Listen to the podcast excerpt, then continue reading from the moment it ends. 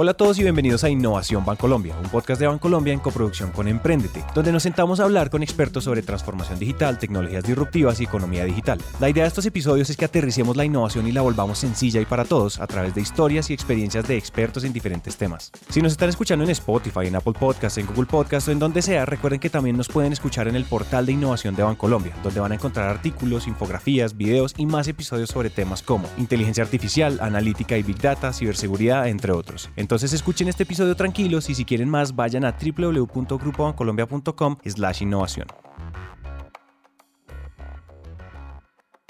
La llave maestra de cómo hacer innovación definitivamente no existe. Ha sido una palabra tan usada en los últimos 10 años que ahora cualquiera habla de innovación, como si cambiar los colores de los muebles en la sala de espera fuera suficiente para declararse disruptivos e innovadores. Pero no es verdad. Lo que sí es cierto es que hay empresas que tienen muy claro cómo articular todo su ecosistema para siempre estar en movimiento y es ahí donde puede estar el verdadero secreto de cómo hacer innovación, evitar la inercia y reinventarse. Pero un momento, reinventarse no quiere decir que hay que cambiar todo lo que ya se está haciendo bien por algo nuevo. Todo lo contrario, hay que hacer que ese producto o servicio que se ofrezca sea el mejor en el mercado. Pero lo interesante es descubrir nuevas maneras alrededor de él, encontrar cómo sorprender a los clientes, cómo brindarles nuevas alternativas que soporten la solución principal. Al final se trata de hacer que se queden por siempre con la marca. La historia que viene a continuación es la de un intraemprendimiento de Bancolombia que decidió hacer algo diferente para sus clientes, aprovechando la enorme cantidad de datos que tenían de todos los usuarios del banco. Juan Sebastián Franco es el director de Plink, P-L-I-N-K, y nos cuenta de qué se trata este proyecto. Plink es una plataforma de información y conocimiento al servicio de los comercios y de las personas. Buscamos básicamente que los comercios vendan más y que las personas puedan consumir cada vez mejor. Y esto lo hacemos utilizando tecnología, herramientas de analítica, herramientas de marketing digital y utilizando varias capacidades que ha creado el banco a lo largo de su historia. Pero le diría básicamente que es una luz en el camino para no estrellarse mientras va caminando y eso de cara al comercio. Y es aclararle cuál es el panorama, quiénes son sus clientes, cómo va el mercado, dónde debería enfocar sus esfuerzos. En ese sentido, creería que Plink es esa luz que le permite al comercio tomar mejores decisiones y no caerse y no estrellarse en un camino que muchas veces es oscuro. De cara a la punta de personas, le diría que es un asesor de compras inteligentes, porque le permitimos a las personas consumir lo que quieren consumir, incluso antes de que ellos sepan que lo quieren consumir con los mejores precios y los mejores descuentos, eh, de acuerdo a sus hábitos de consumo. Esto es como educar a todos los actores en la cadena de consumo, es decir, por un lado quien vende sabe cómo, dónde y qué vender en el momento indicado, y los que compran saben también cómo, dónde y qué comprar en el momento indicado. Pero ¿cómo darse cuenta de esta idea tan redonda? Es decir, una solución que entra como anillo al dedo para ayudar tanto a los comercios como a sus clientes. Seguramente la idea no salió de una caja de cereal.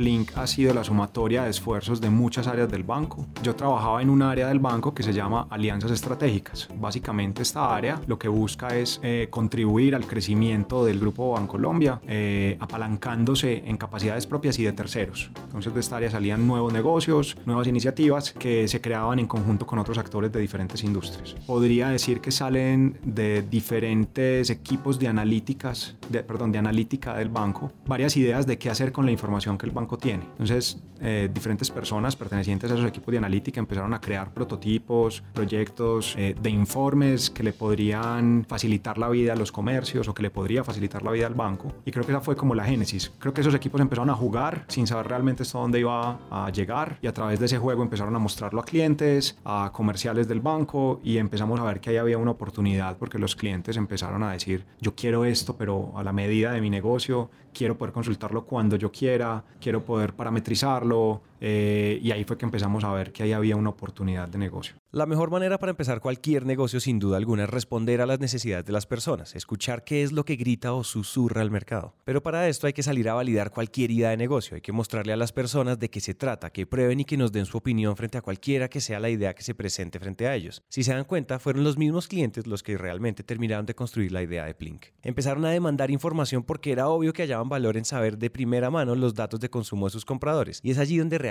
se valida si el mercado necesita nuestra solución. En este caso, el banco tenía una oportunidad muy interesante entre manos. La idea quedó rodando entre conversaciones durante un tiempo. Esto permitió empezar a explorar y a moldear una oportunidad de negocio real y que las pruebas realizadas validaran el mercado que podría tener. Pues el banco ha venido durante los últimos años creando unas capacidades en, en diferentes áreas y en su área de innovación de empezar a explorar si estas oportunidades se pueden eh, consolidar en nuevos modelos de negocio, en nuevas empresas o en nuevos proyectos, ya como con una estructura más definida, un propósito, una visión y una misión más definidas. Y es allí donde esta idea o estos resultados de este juego los coge el equipo de innovación y empieza ahí sí a darle forma a través de una metodología que tenemos creada en el banco para darle forma a las ideas. El banco ha creado eh, su propia versión de cómo convertir ideas en proyectos eh, o en productos o en empresas.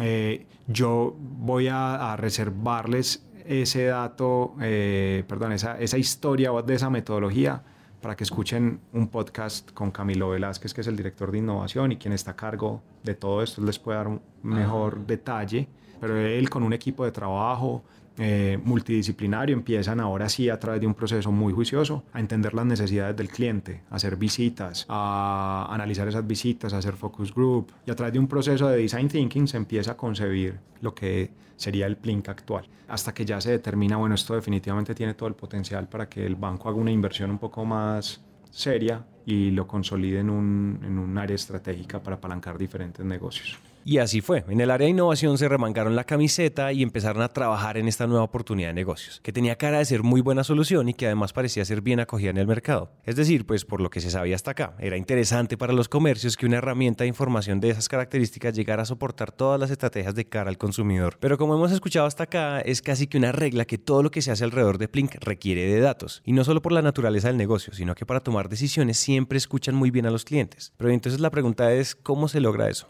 Yo creo que lo primero es eh, centrándose en las necesidades del cliente. Y eso es filosofía de Plink desde el día número cero. No inventamos nada desde el escritorio, no es porque a mí se me ocurrió, se le ocurrió a alguien del equipo, todo es validado con el cliente y lo que tratamos de hacer en el día a día y tenemos eh, eso como propósito es eh, visitas constantes a clientes, sentarnos con las diferentes áreas de, los, de, de las empresas que atendemos identificar en esas empresas quién es el tomador de las decisiones y a quién le interesa realmente lo que podemos ofrecerle en Plink. Porque cuando tú eres un banco, descubres también que toda tu vida te has relacionado con las áreas de las empresas que tienen a cargo la relación con los bancos. ¿Quiénes son esas áreas tradicionalmente? Áreas de tesorería, de contabilidad o de finanzas. Y muchas veces cuando llegamos a hablarle a esas áreas del comportamiento de su consumidor, de las tendencias del mercado, digamos que no son temas tan familiares para ellos. Eh, para ellos es indicadores financieros normalmente, temas de tasas. Entonces ahí lo primero que tuvimos que encontrar es quién es mi interlocutor realmente en la empresa. Y empezamos a ver cuáles eran las necesidades de ese interlocutor. Entonces identificamos que las personas que trabajan en marketing o en estrategia en esas empresas eran las que tenían realmente estas necesidades de información para tomar decisiones mucho más acertadas. Una vez identificamos que estas eran las áreas, empezamos ahora sí a trabajar con unos grupos de clientes a los que llegamos, les dijimos vamos a hacer un piloto, queremos construir de la mano de ustedes, necesitamos algo de su tiempo y de su experiencia y ahí empezamos a hacer desde visitas uno a uno hasta eh, reuniones grupales donde íbamos pintando diferentes necesidades, ideas de cómo suplir esas necesidades y parte de ahí todo ese diseño de Plink eh, que hizo con mucho juicio y, fue muy metódico el equipo de innovación para esto. Parte del análisis también está en entender muy bien a quién le duele realmente el problema que se está solucionando, porque es a esas personas a las que hay que enamorar, las que él llama tomadores de decisiones, para que ellos después puedan escalar la propuesta que entregamos dentro de la organización y además sepan venderla a sus equipos. Plink decide lanzarse al ruedo, ya tenían la información necesaria de mercado, entendieron cómo y por dónde llegar los clientes y ya con los datos del banco como materia prima tenían muy claro el producto. Así que se crea el equipo Plink. Bueno, esto fue, digamos que una decisión que tomamos y fue no tan apartado como Neki, digamos que de los procesos y tecnología banco, pero tampoco tan acoplado y tratamos de hacer un mix. Entonces digamos que Plink sigue obviamente todos los lineamientos que el banco le puede dar en materia de seguridad, donde somos muy estrictos, eh, lineamientos en, en, algunos temas de arquitectura de software, eh, en temas de procesos contables, tributarios, jurídicos, ahí somos muy juiciosos en seguir los lineamientos que el banco nos da y en cumplir pues, con aunque no vayamos a tener ningún riesgo operativo adicional por el hecho de tener Plink, pero sí se nos dan algunos permisos para contar con eh, un equipo de desarrollo de tecnología, digamos, digamos que atiende nuestras necesidades eh, a nuestra medida y con diferentes perfiles que, que, que, nos brindan diferentes proveedores también y lo hemos hecho de una manera un poco más independiente. Entonces en el equipo de Plink diseñamos las nuevas funcionalidades, validamos que en materia de riesgo no representen pues ningún riesgo adicional para el banco, pero una vez tenemos ese visto bueno, el mismo equipo de Plink es el que diseña, grafica, crea la interfaz de usuario, ve cómo va a ser la experiencia del cliente y una vez pasa todo ese proceso, pues se pasa al proceso de desarrollo donde ya tenemos ahí un equipo de desarrolladores back, front, arquitectos, eh, gente en el equipo de, de, analítica que se encarga de que la funcionalidad se convierta en una realidad. Entonces, digamos que es un mix entre Neki y otras iniciativas del banco, donde hemos ido experimentando y viendo cuál es el camino que debemos tomar. Aquí es cuando Juan Sebastián comienza como líder de este nuevo intraemprendimiento dentro de una organización del tamaño de un banco. Entonces imagínense lo que puede significar volverse el capitán de un proyecto como este. Puede resultar ser muy emocionante, pero como cualquier otro emprendimiento trae una tonelada de incertidumbre. Totalmente. Lo que pasa, lo que pasa cuando te resulta una oportunidad de estas, ah, normalmente pues se, se, le viene a uno dos temas a la cabeza. El primero es qué incertidumbre, esto a dónde va a llegar, es algo que no se ha hecho en el banco, no tenemos claro de, pues no tenemos claro si va a triunfar o no va a triunfar esta iniciativa, si va a ser bien acogida tanto por el banco como por los clientes. Entonces te sacude un poco tu zona de confort cuando vienes de un área que ya tiene un tiempo establecida, que ha mostrado resultados y ahora es, venga, que lo que pase aquí va a depender de usted y del equipo de trabajo, ¿cierto? Pero por otro lado es ese pensamiento de qué bueno poder dejar huella en el banco, qué bueno poder dejar huella en una organización a través de la creación de una iniciativa que le va a generar valor qué bueno poder tomar decisiones que le permitan al banco crecer más, estar más en la mente de sus clientes y ser ese aliado de los clientes como siempre el banco lo ha querido. Entonces, por un lado está esa incertidumbre, por otro lado la, la posibilidad de dejar huella.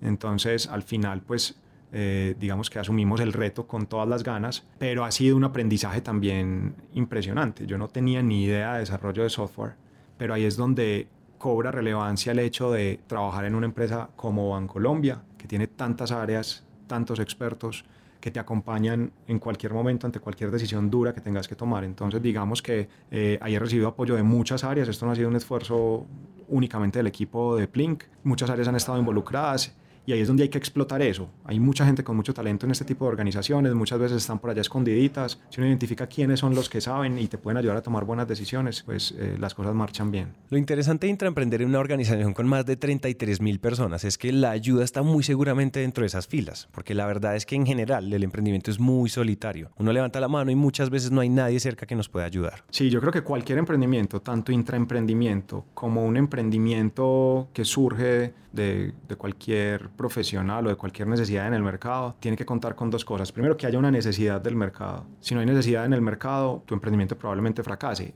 Y lo segundo es tener un muy buen equipo de trabajo. Y ese muy buen equipo de trabajo incluye tanto mentores, asesores, como el equipo que está en el 100% del tiempo eh, y día a día trabajando por sacar adelante la iniciativa. Entonces, sea uno intraemprendedor o no, lo primero es rodearse bien de gente que ha pasado por este camino o que tiene ideas alrededor de lo que necesitas emprender, que te puede asesorar, que te puede acompañar, que te puede dar una luz. Y digamos que se facilita mucho más cuando estás dentro de una empresa como estas. Un buen producto con un buen equipo pueden configurar la receta del éxito de cualquiera, pero por más que este sea un emprendimiento con el apellido de Bancolombia y cuente con todo el soporte financiero, de talento y de infraestructura, esto sigue siendo un emprendimiento como cualquier otro, con todos los retos que esto implica. Para los que ya han intentado emprender saben lo duro que es lograr encontrar el modelo de negocios correcto. Requiere mucha experimentación y tolerancia al fracaso. Yo creo que esos momentos surgen casi que todos los días. Sobre todo cuando uno está emprendiendo, uno cree que el camino es uno, pero está pivoteando semana a semana, sobre todo cuando nace una iniciativa pues tan nueva. Entonces, teníamos un camino claramente definido. Caso particular era un esquema de cobro que le vamos a cobrar al comercio por determinado servicio. Súper decididos, le trabajamos tres meses al tema y al final dijimos, ¿sabe qué? Por aquí no es la cosa. Y nuestro esquema de monetización va a ser diferente. Vamos a cambiar ciertos temas de servicio, vamos a cambiar un poco la forma en la que viene operando la plataforma. Pero ese es un tema pues puntual. Yo no creo que haya habido simplemente un, un, momento de epifanía, sobre todo en una plataforma tan nueva. Yo todavía no te puedo decir esto ya cambió el destino de Plink porque El destino de Plink está cambiando día a día y todas las semanas tomamos decisiones que probablemente eh, en algunos casos contradigan las decisiones que se tomaron hace dos semanas. Y ahí es donde uno tiene que tener como esa capacidad de resiliencia y, y su equipo debe ser capaz también de comprender que la estrategia en un emprendimiento no se planifica de aquí a dos o tres años, la estrategia se construye en el día a día. Uno sí tiene que tener claro hacia dónde quiere llegar, qué meta quiere alcanzar, pero yo definir desde ya que este es el camino que voy a recorrer para llegar allá durante estos próximos dos, tres años es algo idílico. Aquí es en el día a día, escuchando al cliente, validando en el mercado, nos encontramos con que muchas cosas de las que estábamos haciendo realmente no estaban agregando valor y hay que enfocarse inmediatamente en generarle valor a los clientes, sobre todo en plataformas digitales.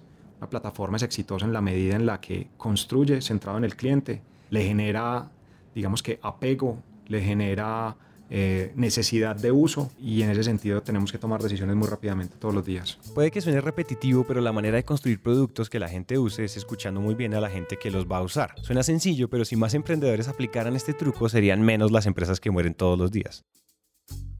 Ahora, la velocidad aquí es muy importante, hay que entender rápidamente al cliente y responder de manera más acertada a esas necesidades. De lo contrario, esa relación de apego que menciona Juan se perdería. Recuerden que crear esa fidelidad y esa confianza tarda mucho tiempo, pero cuando se consigue hay que cuidarla bien porque la podemos perder en un parpadeo. Por eso, para lograr tener una plataforma exitosa, Plink tiene que estar dispuesto a renunciar a todo aquello que pueda dañar esa relación. Sí, y tratar de renunciar teniendo en cuenta también la información que puedas generar de tus clientes, ¿cierto? En el caso de una plataforma tecnológica es muy importante medir si la funcionalidad de X, eh, si se le está dando uso o no, si el cliente le está comprendiendo o no. Cuando hablamos de plataformas, esto es imposible hacerlo en el uno a uno. Es muy difícil irme a 7000 puntos de venta que tenemos ya en la plataforma a preguntarle uno por uno si valora una gráfica o no. Entonces ahí tenemos que tener herramientas en las que el cliente califique la gráfica, nos haga llegar su, su, feedback de una manera muy amigable, muy fácil, muy sencilla. Ellos no se nos van a poner a, a llenar una encuesta, pero tenemos que tener ciertos mecanismos para identificar que él está generando valor al cliente, que no, y también que él nos pueda sugerir qué construir o no.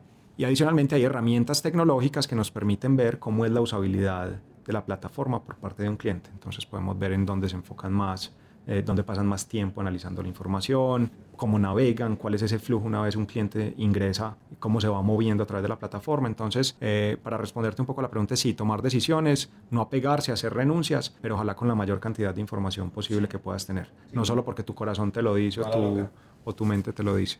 Eh, una plataforma tecnológica de este tipo es exitosa en la medida en la que si crece una punta, a la otra punta le va a convenir.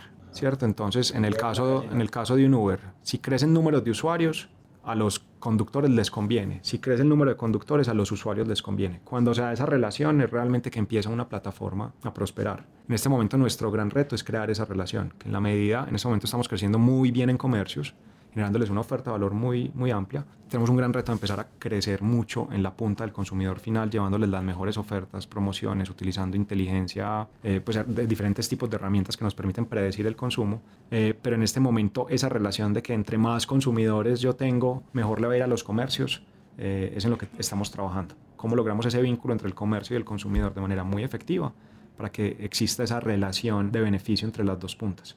Eh, si te quedas solo con una punta y si yo me quedo solo con la punta del comercio dándoles información, va a ser un software, no va a ser una plataforma. Pero si yo le garantizo que va a tener otra punta de usuarios que le van a consumir más en la medida en la que los dos usan la plataforma, ahí es donde creamos una relación interesante eh, y ahí es donde las plataformas tecnológicas triunfan. Eso que menciona Juan Sebastián es el clásico problema de todas las plataformas, el famoso dilema del huevo y la gallina. ¿Qué lado crezco primero si el incentivo de un lado para crecer es que el otro lado crezca primero? Y desde Airbnb, Uber hasta Plink todos han sufrido de lo mismo. Y nos encantaría poder sugerir una solución, pero aquí no hay receta. La prescripción se hace caso a caso observando los comportamientos del mercado. Pero al menos Juan Sebastián nos recomienda por dónde empezar. Muchas veces el que mucho abarca poco aprieta. Entonces, cuando estás diseñando una plataforma tecnológica, generalmente lo que pasa es que terminas imaginándote algo tan robusto y que cumple tantas, que suple tantas necesidades que al final ni sabes por dónde empezar. Frankenstein ahí enorme. Y, y, tecnológicamente todo es posible. Entonces vos empezás a soñar en una plataforma y le puedes meter lo que quieras y al final te abrumas y no sabes por dónde empezar. Entonces ahí la sugerencia es enfoques en un nicho pequeño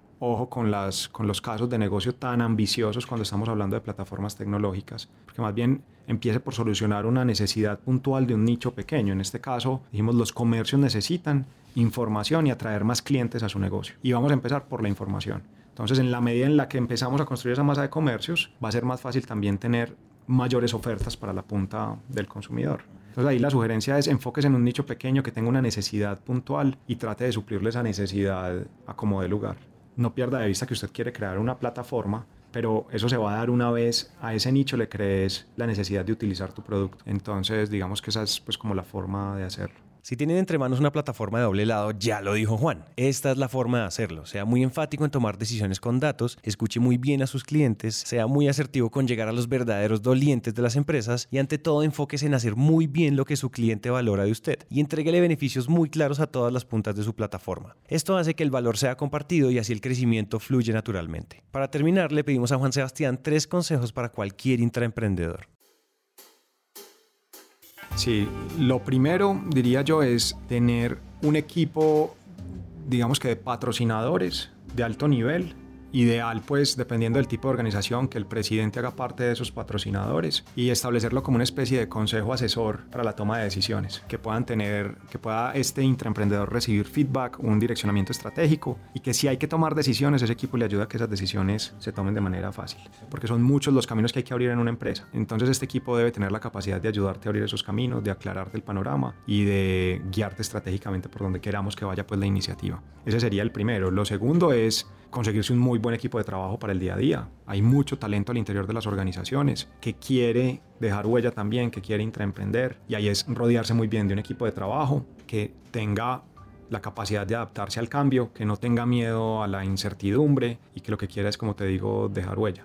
Tercero, buscar un presupuesto, pues garantizar un presupuesto para la operación, que es importante cuando estamos en este tipo de compañías convencer al área financiera del por qué estamos montando esto. Muchas veces ante niveles de incertidumbre en las organizaciones estamos eh, acostumbrados a pintar casos de negocio que tienen que dar positivo desde el día 1 o 2. Aquí es sensibilizar, aquí el intraemprendedor tiene que sensibilizar muy bien a este tipo de áreas y decirles que vamos a hacer esto es porque hay una necesidad en el mercado. Probablemente no demos utilidades o ingresos durante los primeros años, pero el impacto que vamos a tener si sustentarlo muy bien va a ser este, este, este y lo otro. No necesariamente tiene que ser numérico siempre, pero este intraemprendedor lo primero que tiene que hacer, como cualquier emprendedor, es vender la idea. Y hay que venderla en áreas de las empresas como la financiera, como jurídica, como tributaria, como contable. Si no montamos esas áreas desde el principio a, a este bus, nos vamos a estrellar en algún momento. Entonces es muy importante que una vez tengamos ese comité asesor de alto nivel que nos abra puertas, convenzamos también a esos otros niveles, segundos, terceros, cuartos niveles de la organización que están en el día a día, que conocen los peros, muchas veces no se conocen en, los altos niveles. Hay procesos que te impiden hacer determinadas cosas, hay legislaciones que te lo impiden. Entonces hay que montar esos tomadores de decisión en esos niveles también en este bus y convertirlos en aliados para tu intraemprendimiento.